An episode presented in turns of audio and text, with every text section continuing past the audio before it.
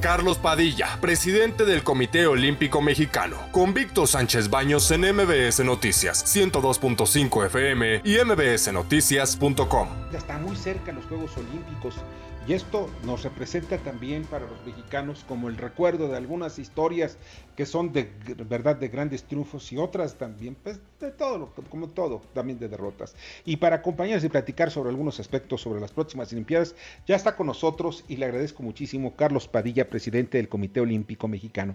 ¿Cómo estás, Carlos? Muy buenas noches. Hola, Víctor, buenas noches. Encantado de poder platicar contigo y estar con tu público.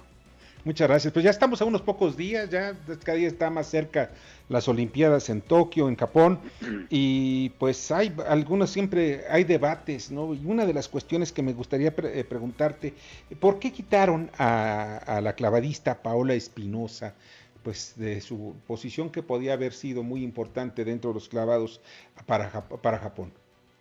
Mira, Víctor, no, no es que se le haya quitado, en realidad hubo un proceso, un procedimiento eh, de evaluación de los deportistas que ya habían ganado la plaza para el país y que había que ponerle nombre y apellido.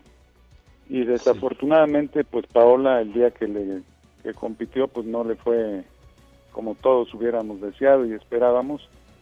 Y pues hubo dos atletas arriba de ella en mejor posición y eso bueno pues desafortunadamente pues ya evita que ella califique a los Juegos Olímpicos de, de, Tokio. Aunque esto no es nuevo, inclusive en otros países, el propio Phelps, que es un multimedallista olímpico, pues en donde no pudo calificar en alguna ocasión como ahora está pasando con Paola, pues desafortunadamente no fue.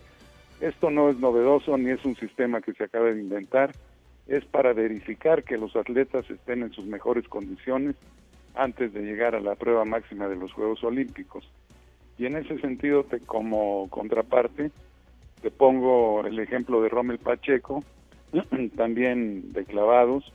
Él también ganó la plaza para el país en, en 2019, continuó su preparación a pesar de estar en campaña para ser diputado, la cual ganó, él es diputado ya en la siguiente legislatura, pero nunca dejó de entrenar y siguió preparándose y llegó en muy buenas condiciones y logra calificar a Juegos Olímpicos de Tokio en trampolín de tres metros en, la forma individual. Oye, y hay muchos, eh, muchos rumores alrededor de, de, de Paola Espinosa, incluso nosotros le pedimos a Paola Espinosa que si podía platicarnos sobre este tema. Al final de cuentas nos dijeron que sí, pero, pero nunca, nunca se, logró la entrevista. Eh, hay varias cosas aquí que me, parecen muy, muy eh, importantes, sobre todo los rumores que hay, la rumorología que hay alrededor de este tema de Paola. Esto no afecta a todo eh, la moral y la y pues pues esta prestancia, esta este, esta enjundia que tienen nuestros nuestros atletas para, para las Olimpiadas?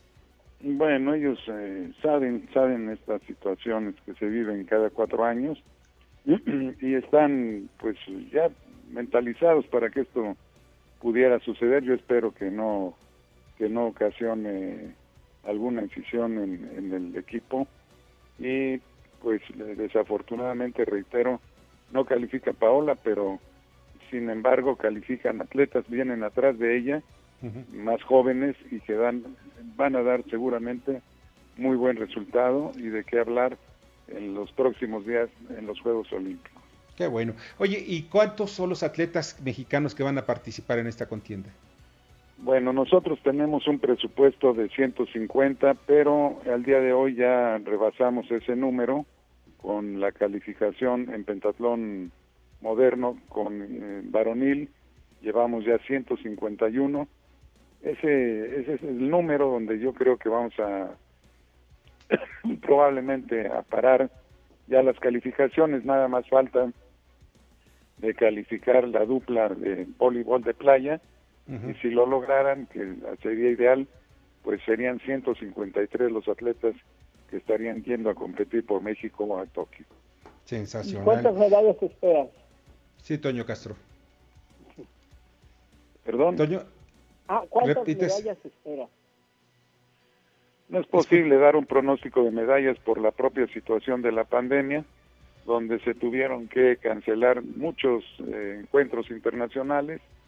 También los atletas no pudieron, no solo de México, sino de otros países, viajar al extranjero porque las fronteras, pues, todos recordarán en un momento dado que estaban cerradas pues en, en una gran cantidad de países del mundo y esto pues no nos permite tener un comparativo para evaluar y hacer un pronóstico de cuántas medallas eh, podría obtener México. Sin embargo, yo les puedo decir que estoy seguro que México sí tiene posibilidades de medallas en tiro con arco, con Alejandro de Valencia y con el equipo que acaba de calificar femenil. Sí.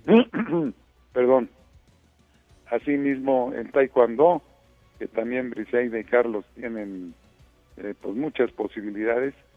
Y en, en clavados, en clavados sí tenemos buenos representantes y que aunque la situación es muy complicada porque bueno pues ahí hay grandes clavadistas como los, los chinos pero México no está muy por abajo de esa calidad y estoy seguro que sí vamos a obtener por ahí también alguna presea olímpica y en otros deportes donde hace mucho que no obtenemos medalla como en ciclismo también sería factible y en golf en, desde luego en los equipos de conjunto como el fútbol, el béisbol y softball, donde pues ahí sí que puedo decir que tengo cifradas esperanzas en que puedan obtener alguna medalla.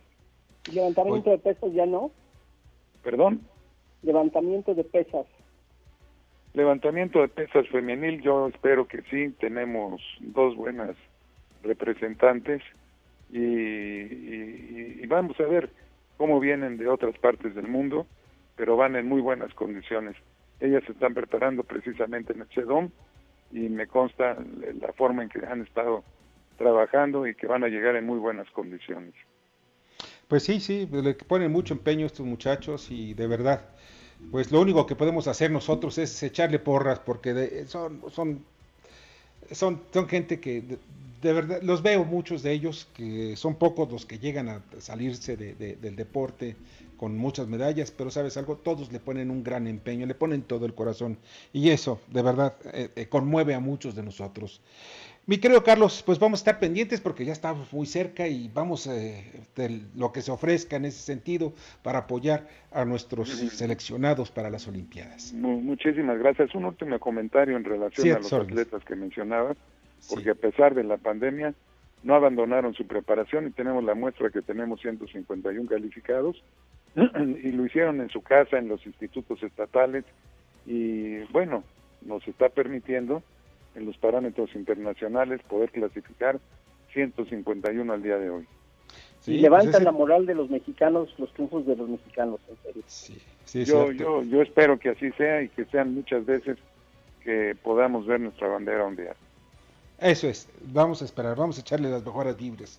Pues mi querido Carlos, de verdad te agradezco muchísimo que nos hayas acompañado y estamos pendientes pues, de todo lo que sea necesario, sobre todo en esta contienda. Y vamos a estar escuchándonos en Y estamos en contacto, espero podernos volver a comunicar pronto. Gracias. Claro que sí. Escucha a Víctor Sánchez Baños en MBS Noticias. 102.5 FM y mbsnoticias.com. Lunes a viernes 9 de la noche, tiempo del centro de México.